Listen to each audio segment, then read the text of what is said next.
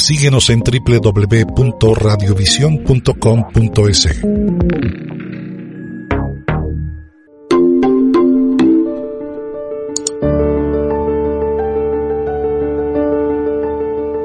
qué gusto tenerte aquí frente a frente. Eh, hemos mantenido una conversación de relajación previa y veo que eres una mujer que está verdaderamente entregada a su profesión y que ha dejado atrás las culpas de la maternidad. ¿Cómo has sabido desarrollar tú esta carrera periodística eh, siendo una de las periodistas más reconocidas de este país? Inteligente, talentosa, guapa. ¿Cómo has, cómo has desarrollado todo esto en un país machista? Que se entienda. ¿Tú acuerdas cómo te llamaban antes, etcétera, etcétera, con estas dificultades? Todavía me llaman, pero ya en otro tono. Bueno, gracias Michelle por, por esta invitación, qué chévere poder conversar contigo. Esa conversación previa también estuvo muy rica. Y, y, bueno, no ha sido fácil, pero ha sido extraordinariamente maravillosa la experiencia, las caídas y las levantadas en todo sentido. Eh, con toda esta serie de ingredientes de que vivimos en un país que todavía es muy machista, aunque en el periodismo eh, yo he vivido ese cambio. Cuando yo llegué al periodismo era un, territorio masculino, un, un, entorno solamente masculino. O sea, solo los hombres decían cosas importantes, las mujeres éramos de adorno para presentar las noticias, para presentar los programas, para lucir bonitas en la televisión, pero y, si quería ser periodista era para cubrir áreas que en esa época no eran importantes. Por ejemplo, salud, educación, lo social. Y que son fundamentales finalmente. Y las mujeres lo convertimos en fundamentales. Yo sí me atribuyo a que las mujeres convertimos en fundamentales esos temas que antes no eran importantes. Entonces hemos jugado un papel eh, muy interesante y ha, sido, y ha sido una lucha que ha dado resultados. Que todavía falta, sí, pero yo me siento hasta hoy en lo que hemos hecho, esta generación, totalmente satisfecha. Bueno, sé que de niña creciste prácticamente sola porque tenías hermanos, medios hermanos y una buena diferencia con tu hermano menor, tu padre de origen colombiano, eh, 35 años mayor a tu madre. Yo le entiendo perfectamente a tu madre. Mi, mi esposo fallecido tenía exactamente la ah, misma diferencia conmigo. ¿Y cómo fue crecer eh, con un padre tan mayor, conservador de, de lo que he leído, y una madre joven, una madre activa? ¿De dónde sacaste los ejemplos más fuertes, digamos? Mi padre no era colombiano. los abuelos. Por eso decía sangre colombiana. que venían de Colombia, porque eh, hay una, una cuestión que hoy, este año me he propuesto a descubrir de dónde viene mi familia. Porque decías que, que hay un misterio en la familia de tu padre, que no tienes muy claros tus orígenes, Mi padre era muy antisocial, entonces eh, vivíamos como, como nosotros solos y, y, y, voy a decir una cosa chistosa, pero estoy segura que los de mi generación me van a entender, ¿sí? En, en mi época y en cuando yo era niña, nos guiábamos mucho por la guía telefónica. Y en la guía telefónica solo estábamos mi papá, sus hermanos y mis hermanos, es decir, sus hijos. No había ningún otro inostroso. Entonces yo estaba convencida de que éramos únicos, que éramos la única familia, con un par de primos que andaban por ahí que sabíamos que existían, pero mi papá no tenía mayor relación.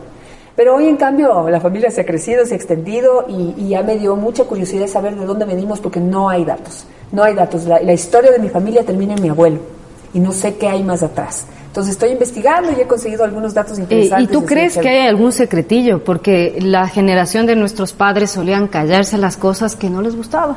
no sé, por ahí madres solteras, etcétera. ¿No tienes sospechas de que hay? No tengo la más mínima sospecha. He encontrado como, como varios abuelos que deben ser hermanos tal vez de mi abuelo o primos hermanos de mi abuelo que están por ahí y que estoy tratando de conectarlos unos con otros y consiguiendo familiares que tengan datos sobre esas personas. Así que ahí voy, ahí voy. Hay un misterio ahí. Que hay, un misterio. Y tú que eres periodista, de investigación. descubrirlo, así que espero al final del año poder contarles algo, algo más. Quiero, quiero, yo siempre me, manejo más con el video, pero espero poder escribir un libro. Sería interesante saber, sabes que yo también tengo ese pendiente de ciertos rasgos familiares, sobre todo del lado de mi madre, que ¿Ah, es así una nebulosa y ella se murió joven. Pero volviendo al tema de tu infancia con un padre conservador estricto, te ponen en un colegio religioso. Varios de mis entrevistados han pasado por colegios religiosos y no sé por qué siempre hay como, mm, hay reparos, ¿no? Eh, como que ha sido una educación más dura, más difícil y leía que tú no eras la, mejor alumna hasta que encontraste tu camino. ¿Cómo fue esa infancia? sí, bueno, a ver, sí fue una infancia, fue una infancia muy bonita, no me faltó nunca nada, siempre estuve con mis padres, eh, eh, mi madre, una madre, mamá gallina como le dicen, siempre preocupada de nosotros, siempre estaba ahí, casi una esclava, mami, súbame esto, mami, súbame el otro, o sea, una mamá que estaba ahí eh, dispuesta siempre a atendernos. tuve un- una infancia de mucho juego. Yo jugaba sola. Me encantaba jugar sola. Y te gustaba ser maestra. ¿no? Me gustaba ser maestra, me gustaba ser mamá, me gustaba, eh, este, pero en esto de maestra, yo ahí ya yo vi a las primeras dotes de, de periodista, ¿no? Eh, eh, porque investigaba y, y con mis muñecas ahí eh, veíamos temas, o sea, me lo tomaba súper en serio.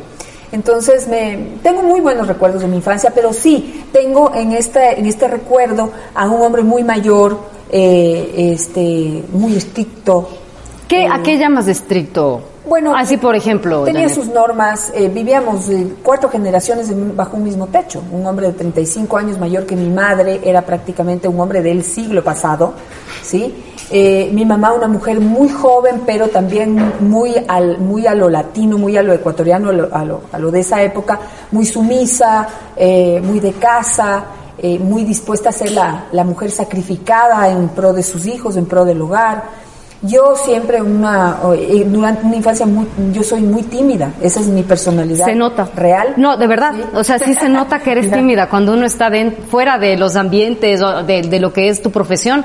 Se nota que eres tímida. Ah, y, bueno. es, y es paradójico porque generalmente las personas que se exponen a las cámaras y a los micrófonos tiene como rasgo característico la timidez, ¿no? Ajá, sí, sí, es como es como un espacio en donde uno se transforma y me encanta, me encanta eso, pero también me encanta conservar mi personalidad en lo privado. Y este mi hermano, que era seis años, es seis años menor que yo eh, y vivía también en otro planeta, ¿sí? Entonces éramos cuatro generaciones en una casa y eso dificultó quizá la relación entre nosotros. Había muchas cosas que mi padre no entendía y, y se, y- y se murió sin entender. Había muchas cosas que mi madre quizás no hubiera querido que vivamos y lo vivimos.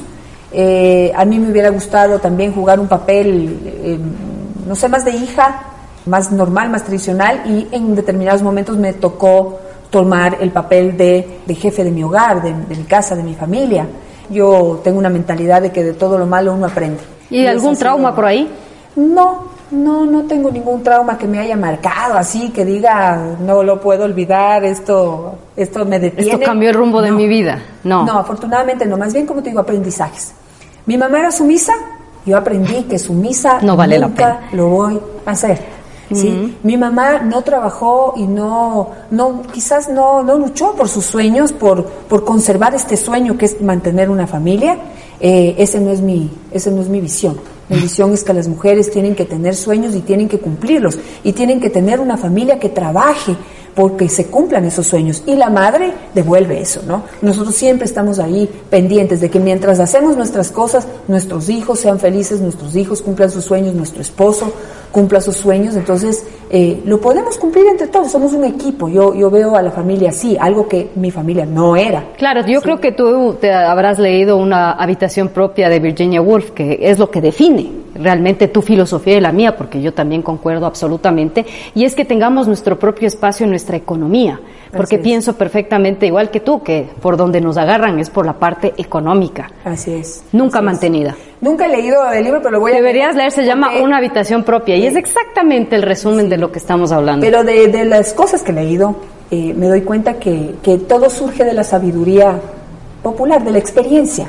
Sí, es decir, eh, estas personas que admiramos tanto y que escriben estos libros tan, que son de tanta ayuda, eh, parten de su propia experiencia y de las experiencias de otras mujeres. Y no es, no hay que ser eh, ultra inteligente ni escribir un libro para saber que una mujer está en este mundo para ser feliz y para salir adelante y para sacar adelante a su familia, pero cumpliendo sus propios sueños. There are places I remember all my life. Bueno, nuestras madres, de que voy viendo que se parecen, seguramente soñaban en que nosotras nos casemos de blanco, entremos por la iglesia, nos casemos muy jóvenes, tengamos hijos. En mi caso yo no lo cumplí, eh, pero en tu caso sí. Te casaste con sí. tu primer novio. Así es. Estabas en los pinos, te enamoraste mucho, le quisiste mucho a tu primer esposo y fuiste madre joven, a pesar de que te tomó tu tiempo. Pero, ¿por qué con tu rebeldía, con tu visión, por qué cumpliste el mandato? Bueno, porque yo creo que parte de mi sueño siempre fue también tener una familia. Lo- Pero mis- tu sueño fue casarte. Eh, de blanco, así tal. Yo soy una persona que sí, sí le gusta cumplir las leyes, los parámetros, como las normas. Ya. Sí, y yo vengo de un colegio Eres educadita. religioso. Ya. Trato de ser, trato de ser disciplinada. Ya. Si trato de ser una persona disciplinada, una persona Pero nunca sumisa, las que- normas. No, nunca sumisa, No, o sea, por ejemplo, casarme por obligación, ni muerta. ¿Sí? Casarme con alguien a quien no amo, ni muerta. O sea, No, no, no. Ese tipo de cosas, no. Pero quizás ese sueño de casarse y tener una familia y, y hacerlo en la manera convencional, nunca me molestó, digamos. No, no, nunca estuvo en mi cabeza que no, no lo voy a hacer. No, es que, no. Y lo hice, este, y, y- y es una experiencia y un recuerdo bonito de, de mi vida. No sé si me recrimino, porque no me arrepiento de nada, pero quizás sí llegué a pensar en un momento que estaba muy joven. O sea, sí lo reflexioné. Sea, sí se te cruzó por la Sí, mente, claro. dije, creo que estoy muy joven y, y no sé cómo me va a ir. O sea, no, no veía el futuro. Hoy, en cambio, en este segundo matrimonio que tengo, sí lo vi. Tomé el riesgo, ¿sí?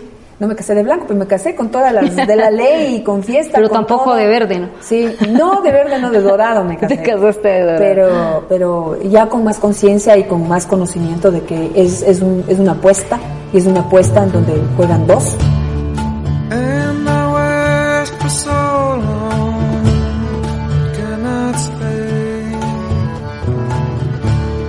Dices que no te, no te arrepientes de nada. Eh, yo que sé, en la primera etapa de tu juventud.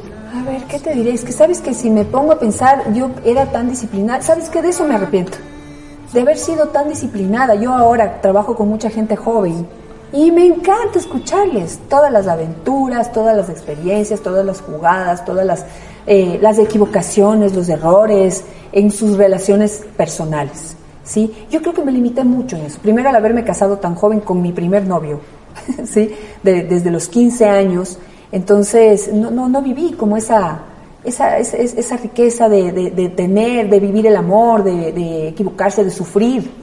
¿sí? No es que no sufrí, sí sufrí, pero me peleé un par de veces con mi mismo novio y luego volví con él. Entonces, eh, no, no tengo esa, esa, esa posibilidad de contar esas cosas en mi historia. Y les escucho ahora a las chicas jóvenes y, y, y me vuelve la envidia. O sea, digo, qué, qué chévere. O sea, O sea, si ¿te habría gustado casarte después? Menos convencional. Exacto. Sí, eh, quizá me hubiera divertido un poco más en esa etapa. Yo he disfrutado más mi vida en etapas más, más adultas. Has cumplido muchos de los objetivos de tu vida. Me imagino que tienes más porque si no estarías muerta. O sea, las personas que dicen ya lo logré todo, entonces ya para qué estás aquí.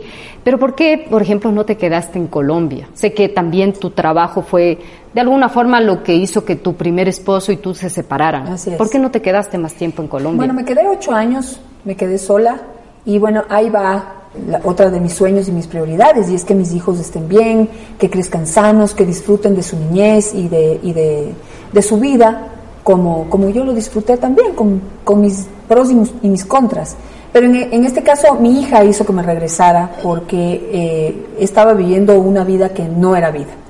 Colombia es un país espectacular, me encanta, lo amo. Y en el plano de los periodismo, mejores imagínate. recuerdos del mundo en todo el sentido, laboral, personal, los mejores amigos de mi vida están allá, pero mi hija vivía encerrada.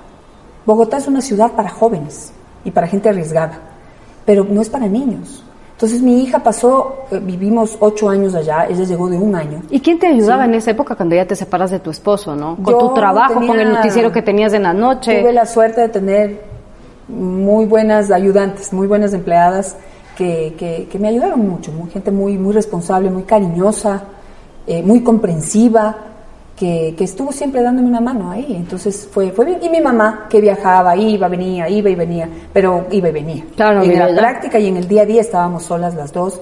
Y eh, este, ya vi que no, no era sano esto. O sea, tenía bicicleta, nunca la había usado. Tenía patines, nunca los había usado. Tenía todo, tenía muñecas, tenía un montón de cosas, no tenía con quién compartir. Porque yo le tenía prohibido que abra la puerta del departamento. Y ni siquiera sabíamos quién vivía al frente. Vivíamos en un edificio con dos departamentos por piso. Nunca en la vida vi quién salió de ahí. Sabía que vivía alguien porque el auto de esa persona o de esa familia, no sé qué era, vi- estaba al lado de- del mío abajo en el parqueadero. Entonces yo sabía que había alguien que entraba y salía, pero nunca lo vi físicamente. Y allá pasaban cosas, eh, cosas eh, que, que había que tener cuidado, porque los guerrilleros, los paramilitares, los delincuentes, los narcos vivían en, los, en, en- en las Barrios zonas residenciales. en las zonas residenciales de Bogotá. Entonces, mucha, mucha gente se sorprendía porque tú salías y ¡pum! la policía eh, podía estar en tu edificio, o sea, mucha gente le pasó. Y recién ahí te enterabas que el de al frente ha sido el narco que tanto buscaba. Entonces, dije, no, esto no, no es vida. Y en ese sentido, tú me decías al inicio, antes de, de empezar nuestra conversación formal, que tú no vivías con culpas frente a la maternidad. Tal vez un poquito con No, Paula. ahora, ahora. Ahora. Yo tengo una lindísima amiga que es psicóloga y me dice, mira Michelle, todas las madres cometemos errores. Ajá. Yo les he dicho a mis tres hijos que si necesitan apoyo psicológico yo les pago, pero yo ya no pienso seguir viviendo con esta culpa eternamente. ¿A ti te ha acompañado la culpa con Paula? ¿Te ha hecho reclamos? A ver, me ¿Te ha acompa- zarandeado? Me acompañó durante muchos años de su niñez y adolescencia, pero ahora que ella es eh, una, Una mujer joven. hecha y derecha, eh, sí, sí le embarré un montón de veces, pero afortunadamente también tomé decisiones que fueron muy acertadas, eh, como por ejemplo siempre llevarme bien con su papá. Eso es muy Nunca inteligente. dejar que la relación, las- los conflictos que, personales intervinieran en la relación que él tenía con ella y que él tenía conmigo. Y eso fue muy sabio, de tanto de él como mío. Y mi hija es una, una, una, una mujer sana, una mujer alegre, una mujer feliz, una mujer que, que no ha tenido eh, trabas, ni taras, ni traumas para cumplir Sus eh, sueños. sus sueños, sus metas, sus expectativas, que ha encontrado en ambos un apoyo siempre para poder eh, eh, despejar sus dudas. Yo la veo sana y la veo bien, sana mentalmente, físicamente, es una niña súper deportista eh, y todo. Entonces, veo que al final de todo el producto es bueno. Entonces, ¿Y algo- nunca hubo algo- celos de Paula con los hijos pequeños? Nunca, Qué nunca. madura, Más Paula. bien es- más bien es una segunda mamá y Claro, buena diferencia de edad. ¿Qué diferencia de edad tiene Paula y Joaquín? 14 años, 14 años y medio, por ahí. Pero sí viví muchos años con la culpa. Viví con la culpa de haberla dejado sola mucho tiempo. Viví, tengo recuerdos, por ejemplo, si quieres, así unas de esas experiencias que a uno así le hacen así el corazón. Un día llegué a la casa tarde. Yo siempre llegaba tarde, trabajaba hasta muy tarde. El noticiero donde yo trabajaba era a las 10 de la noche. O sea, se terminaba a las 10 de la noche. Wow. Entonces, eso implicaba que yo llegaba a 10, 10 y 45 a mi casa. ¿sí? Y un día llegué y la encontré metida debajo de la cama. Entonces yo, ¿qué haces? O sea, ¿qué pasó? Y estaba llorando. Y la empleada me dijo que no había salido de ahí en todo el día. O sea, se había pasado toda la tarde ahí. Entonces, ¿qué pasa, hija? ¿Qué, qué te pasó? Entonces, eh, eh, se sentía sola, tenía miedo y no tenía con quién compartir eso. No quería la empleada, quería la mamá o su papá, porque ya ama a su papá. ¿sí? Entonces me sentí tan mal. O sea, dije, ¿cómo puede ser posible que priorice mis, mis, mis, eh, mis metas, mis sueños, mi trabajo frente y ni siquiera se me ocurrió alzar el teléfono para llamar y preguntar cómo estaba? ¿Sí? Eh, eh, yo no llamé ese día. Entonces no me enteré que ella estaba sintiéndose tan triste y tan mal. Entonces, por ejemplo, eso lo tengo aquí y me duele. No, no, no hay madres perfectas, no hay madres ni padres perfectos. Quien quiera hacerlo, olvídese, no lo va a lograr nunca. Así seas una mamá que está ahí todo el día, estás expuesta a cometer errores garrafales, porque nadie nació sabiendo cómo ser papá o mamá. Ellas son sin igual, brilla el sol por donde van, su virtud es cambiar la tristeza en felicidad. Vamos al plano del periodismo. Tú has sido una fajada. Evidentemente has recibido amenazas, tuviste que salir de un programa importante, hasta un sobre ahí que pudo haber acá. Y yo como hija de un, de un periodista que también, Claro, también fajado. recibió sus amenazas y bombas y tacos de dinamita, pero él era el hombre. En el caso mío, mi mamá era la que si enviudaba tenía que salir adelante y cuidarnos. Y en mi caso te puedo decir, le amo profundamente a mi padre, pero en esa época de niños, luego finalmente ella se murió cuando yo tenía 14, si se moría mi mamá yo me moría atrás. ¿Tú qué has pensado? O sea, si verdaderamente la despichas, como dicen los colombianos. Bueno, este, a ver, yo, yo tengo una, una confianza, una fe. Yo sí creo y tengo la fe que en este país, porque en otros no sucede, pero en este país la gente buena y la gente que, que, que por lo menos tiene esta, esta mística y esta filosofía de hacer las cosas bien, está protegido primero por el entorno social, por la misma sociedad, por el mismo pueblo y este y por ¿Tú crees en Dios? algo del más allá. Sí, Ya. creo en Dios, creo en la buena energía, creo mucho en la buena energía. Sí, que, que toda esta gente buena te, te, te, te da y eso te protege. Eh, creo que el estar siempre valiente y siempre visible es más seguro Claro, que tener miedo y retirarse.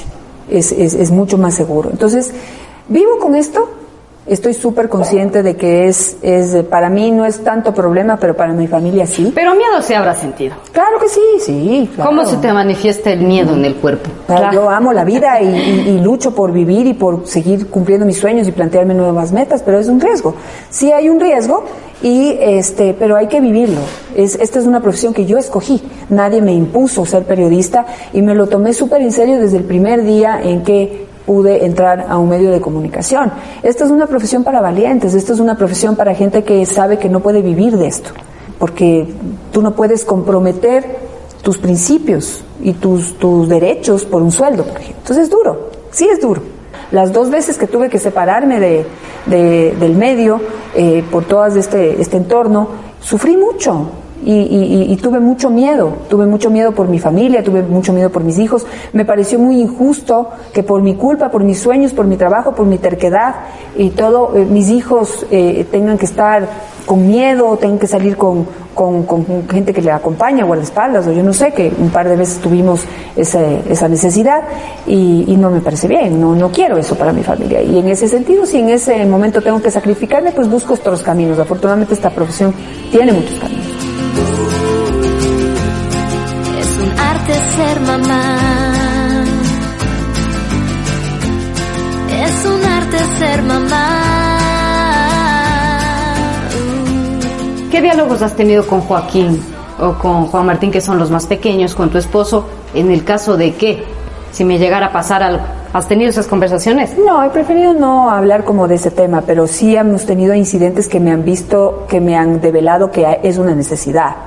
Voy a contar una infidencia y algo que ocurrió y, la verdad aquí lo voy a develar porque pienso que al final no, no, no, no- fue nada incorrecto ni malo, pero eh, yo un día estaba en una, en una cena con mi esposo, un viernes en la, jueves o viernes en la noche, eh, una invitación que nos hicieron y tenía mi celular ahí, qué, mis hijos se quedaron en la casa con mi mamá, me empieza a entrar una llamada insistente de uno de los directivos del canal. Y bueno, yo, o sea, 10 de la noche no le voy a contestar, o sea, ¿qué será? Pero a la tercera yo dije, algo grave Algo está pasando para que, Sí, claro. entonces voy a contestar y contesté y me dice, en su estilo, de mi jefe, me dice, espero que estés borracha o que te hayan hackeado tu cuenta de Twitter, porque lo que estás tuiteando es inaceptable, nos vamos a meter en un lío tremendo, mira qué es lo, qué es lo que está pasando. Yo ¿De qué me ni estoy hablando? borracha, ni estoy, no sé si está hackeada mi cuenta, pero déjame ver. Entonces cuando yo miré, había mi cuenta tenía como dos o tres mensajes eh, con insultos hacia Correa, sí, diciendo deja de, deja de molestarnos, en otras palabras, sí, eh, sí, exacto, de- deja de molestarnos, eres insoportable eh, y unos muñequitos, un muñequito además, además gracioso, súper infantil. sí, una, una, Claro. una ratita con, con una camiseta así de rayas blanco con negro, diciéndoles eres tú y no sé qué, y un dedito con una mala señal, un dedito chiquito con una mala señal, ¿no? Y yo vi eso y dije, me hackearon la cuenta, pues, o sea, me hackearon, Esa me no hackearon, me hackearon, me hackearon y qué horror y qué abusivos, y puse un mensaje y dice, voy a, voy a suspender mi cuenta ahorita porque alguien me ha hackeado y pone estos mensajes para, para causarme problemas eh, con, con- con el gobierno y no lo permito, así que chao. Y, cerré temporalmente mi cuenta, ¿no? Hasta ver qué, qué pasó. Claro, ya con más calma y todo empiezo a ver así, en media cena, ¿no? Empiezo a ver así los mensajes. Yo decía, esa, esa sillón de ahí atrás me suena conocido, ¿sí? Y ese dedito, ¡ah! Y a mi esposo, No. es Joaquín. Entonces, otro no entendía nada, ¿no? Entonces yo, mami, me, me levanté un rato, mami, ¿dónde está Joaquín? Me dice, está dormido. No, mami, no está dormido, vaya a verle al cuarto. ¿Sí? Y entra al cuarto y me dice, está dormido. Le digo, hace media hora estaba con mi iPad. Me dice, sí, estaba con tu iPad. Le digo, ya, mami, páseme a Joaquín, que necesito preguntarle algo. Y le pregunto, pues, le digo, mío. ¿tú pusiste esos mensajes? Y claro, ya me vio tan seria y me dice, sí, yo fui. Ok, mi amor, no pasa nada, no te preocupes, duérmete tranquilo, mañana hablamos. No le quisiste. No. no. ¿Por qué? En un principio sí, pero en, lo pensé. Pero imagínate bien, el calibre. Nunca me había puesto a pensar cuánto le afectaba Claro. el escuchar todo el día que hablábamos de Correa, del gobierno, de lo que me hizo, de lo Que que, me las dijo, sabatinas. Que la sabatina, que espérate, que cállense todos, que vamos a escuchar qué dice, cállense todos porque vamos a ver qué escribió, cállense todos. Y él estaba ahí, escuchando. Entonces yo nunca me di cuenta cuánto le podía estar afectando a él todo esto que estaba pasando, toda esa presión que yo estaba recibiendo, cómo les afectaba a ellos. Entonces, no, no hice nada y lo que hice fue hablar con él y decirle que no, no, uno no se puede poner al nivel de la gente que a uno le ataca, que no somos iguales. No quiero perder las cosas que me quedan por hacer, las cosas que me quedan por vivir en ti. ¿Y cómo has sabido procesar tú ese odio que destilan las redes sociales? Bueno, ese odio eso que sí. destilaban esos programas de los sábados. Aunque no me crean, encontré en el ejercicio, en hacer ejercicio, En hacer. ¿Qué haces? una manera de desfogar toda mi ira, toda mi mala energía, toda mi frustración, fue haciendo ejercicio. Y eso fue algo que autodescubrí, nadie me dijo. Yo empecé, yo siempre he hecho ejercicio, entonces empecé a hacer Samurai Fight. Entonces esto es de puñetes, patadas y todo, y me imaginaba todo ahí enfrente. ¿De quién le dabas? Sí, uff. ¿Quién no pasó por ese? ¿Quién no fue mi puching? Pre preguntan, ¿sí? Y eso me ayudó un montón. Entonces yo terminaba esa clase y decía, "Ah, mañana será otro día. Ya estoy ¿Y calmada. has llegado a odiar? No, no. Eh, he explorado mucho en ese sentimiento y creo que es un sentimiento que merece en la gente a la que uno ama. ¿Sabes dónde me di cuenta en eso? En la canción Ódiame. Ódiame sin piedad. Ódiame sin Yo te lo pido. Ódiame. Ni.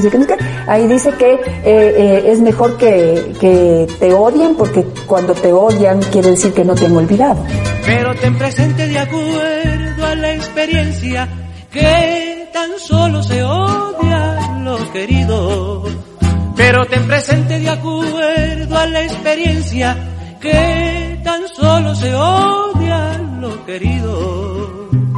¿sí? Claro, Entonces claro. Es un tema muy sentimiento- pasional, ¿no? Es un sentimiento que, que está muy denigrado, pero que es mucho más noble de lo que, de lo que parece. Entonces, esta gente del gobierno y de todo esto, si queremos hablar puntualmente de eso, no se merece el odio de nadie.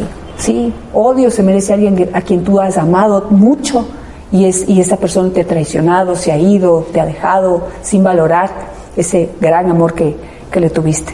Pero no, odio no, pero ¿Tú te has me separado? pésimo, eso sí. Sí. sí. Sí, pero claro, hay que ponerse inmune y, y realmente si es que te importa, estás en la profesión equivocada. Exactamente. Te has separado de, de los medios porque te ha tocado, pero en algún punto no te encantaría tener una vida un poquito más relajada, más tranquila. Has No tenido, no, sé puedo, si he has tenido intentado. pérdidas, pérdidas importantes, porque esas pérdidas importantes a uno le hacen reflexionar decir, ¿y esto para qué? Bueno, he vivido esas crisis. Bueno, pasé muchas navidades sola, pasé muchos días de la madre sola, pasé muchos días eh, del padre sola. cumpleaños? Sí, pasé, he pasado mi cumpleaños eh, sola también, 31 sola. O sea, muchos momentos de familia importantes por mi amor y mi pasión por el periodismo. Pero sí, ya llegó un momento en que yo dije, no puedo seguir así. Tengo que también tener un tiempo en donde yo pueda dedicarme a mí eh, y, y vivir esa parte de la calidez y el, y el amor y el cariño que da la familia. Y no solamente vivir toda esta super experiencia absolutamente adictiva y pasional que es el periodismo para mí. Entonces llegó un momento en que dije, me tengo que independizar. ¿sí? No puedo seguir siendo empleada fija de un canal de televisión. A pesar de la seguridad de que eso representa, Sí, ¿no? a pesar de la seguridad. Entonces, eh, eh, hice una propuesta, renuncié, abrí mi propia empresa y, y me la jugué a la independencia. Y he pasado momentos muy, muy duros, sobre todo en, en el tema económico. Sostener una empresa en este país es muy difícil. Nunca he dejado de ser pequeña, no me interesa, mientras pueda hacer lo que me gusta y trabajar con gente que tenga la misma mística que yo ha sido maravilloso, principalmente porque eso me ha permitido manejar mi tiempo. Entonces yo ¿Te sientes libre ahora? Sí, yo trabajo todo el día.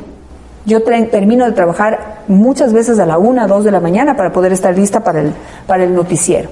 Pero para mí no hay ocho horas laborales. Son 24 horas en un día que yo las aprovecho lo mejor que puedo para hacer todo lo que quiero hacer, todo lo que me gusta. ¿Sí? Eso es súper importante. Una persona que quiere realizarse, una mujer que quiere realizarse, no puede ver el tiempo como un límite. ¿Sí? Los días. Una mujer y un hombre, claro. Una mujer y un hombre, pero digamos que un hombre se siente en eso más libre. Los hombres normalmente trabajan hasta las 8, 9 de la noche. Mi esposo llega todos los días de 8, 8 y media de la noche a la casa. Es, su mente, ¿no? Es su, es el entorno, es la idiosincrasia. Él es un, él tiene que trabajar. Ese trabajo no solamente se traduce en, en calidad de trabajo, sino en tiempo. Yo no. Yo trabajo todo el día, ¿sí? divido mucho, pero en el día hay espacio para todo. Entonces, yo me reservo la mañanita y desayuno, me encanta desayunar. Desayuno, leo, escucho noticias y desayuno. Luego trabajo entre las ocho y media, nueve de la mañana hasta las tres de la tarde, me meto de cabeza en el trabajo, de cabeza en el trabajo. A las tres mis hijos llegan del colegio. Trato de estar en la casa para acompañarles o para estar ahí, sí, eh, digamos, ahí en esa hora del almuerzo. En la tarde hacemos cosas o estamos en la casa eh, y yo mientras estamos en la casa sigo haciendo otras cosas también del trabajo, sí. Luego ellos se, se acuestan. ¿Y no te ha cobrado factura la salud esto? No, porque hago ejercicio, como bien. Sí, es sacrificado, pero si, pero si quieres hacer, si quieres hacer las cosas que te gustan, eso implica sacrificio. Nada es fácil. Y mientras más te gusta y mientras más lejos quieres llegar, más sacrificio hay que hacer. ¿Sí? Hay que ver, hay que ver con otros ojos el sacrificio. ¿Sí? El sacrificio tiene una recompensa. Ahí es donde hay que fijarse, en la recompensa, en la meta. Si tú te empiezas a ver cuánto cuesta el sacrificio, cuántos obstáculos implica eh, atravesar o vivir un sacrificio, ahí te quedas. Y de la meta, digamos, ¿dónde estás? O sea, de lo que te has trazado, ¿dónde estás? He cumplido todas mis O metas. sea, te puedes morir en paz, es que... Ahorita me podría morir en paz, sí. Pero me daría mucha pena porque que- todavía tengo Pero es que nuevas eres muy joven, eres muy joven. Sí. Pero siempre hay que hacerse esa pregunta. Si mañana no estoy aquí, a ver, dejo Sí, todo no, en claro, ¿no es Estoy absolutamente satisfecha de lo que he hecho hasta hoy. Lo que he hecho, lo que me he programado hasta hoy, lo he cumplido.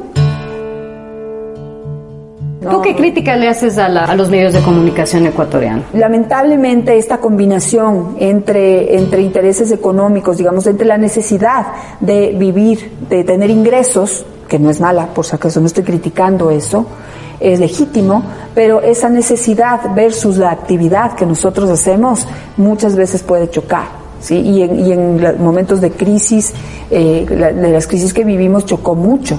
¿sí? Entonces sí había que tomar decisiones y se tomaron decisiones que no estaban en, mi- en mis manos, pero eh, eh, el entorno se cambió. Es decir, las empresas que antes por conciencia apoyaban programas como por ejemplo 30 Plus que yo tenía, como Día a Día, en el que muchos compañeros de aquí trabajaron, y otros programas de opinión y de y que, que los que nosotros llamamos, los de nuestra generación, los programas que valen la pena. Claro. Ya, que valían la pena. Hoy quizás... Y uno pasa luchando Sí, con, eh, añorando o buscando y no. Sí, y el mundo pero cambió. el- las empresas que podían apoyar eh, económicamente ese tipo de programas también huyeron. Y también la gente cambió, ¿sí? La gente también se dejó torcer. Porque antes esos programas, si bien nos eran los de mayor audiencia y no reventaban rating como Masterchef o como, no sé, Ecuador tiene talento, todos estos programas realities que han sido muy exitosos, pero la gente también escogió. Y eso hay que entenderlo y hay que respetarlo. ¿Cómo le ves al Ecuador en el 2021? Tenemos una crisis de una crisis ética, una crisis de ética, Toleramos de la moral, corrupción, ¿no? de valores, que eso es lo que nos va a hundir. Sí, eso es lo que nos puede hundir. Veo un problema en la gente de, de comodidad. Sí, es de, es de Sí, queremos que nos regalen las cosas. Es de Sí. sentarse y decir, a mí me resuelve. Yo soy pueblo, a mí me resuelve. Yo no estoy de acuerdo con eso. Quiero terminar un poco con un poco de humor. Sé que te gusta el Candy Crush. sí. Es súper desestresante, la verdad. ¿Juegas Candy Crush? Sí, hasta ahora de vez en cuando ahí lo tengo en mi, en mi teléfono. Sí. Nunca he jugado Candy Crush. ¿En Veo serio? que es un hit, lo voy a hacer. Sí, sí, te recomiendo de vez en cuando para, para desestresarse. Yo creo que sí, así como hay momentos en que me desestreso con el ejercicio, me desestreso con los libros, que me encantaría leer más, pero me desestreso con los libros, me desestreso con una buena película. Hay momentos en que también estoy en un avión. Y juego Candy Crush. Sí, juego Candy Crush. Sí, bien desestresante. Muchísimas gracias, Janet. Gracias. a Un ti. gusto conocerte más. Un gusto estar aquí contigo y compartiendo también.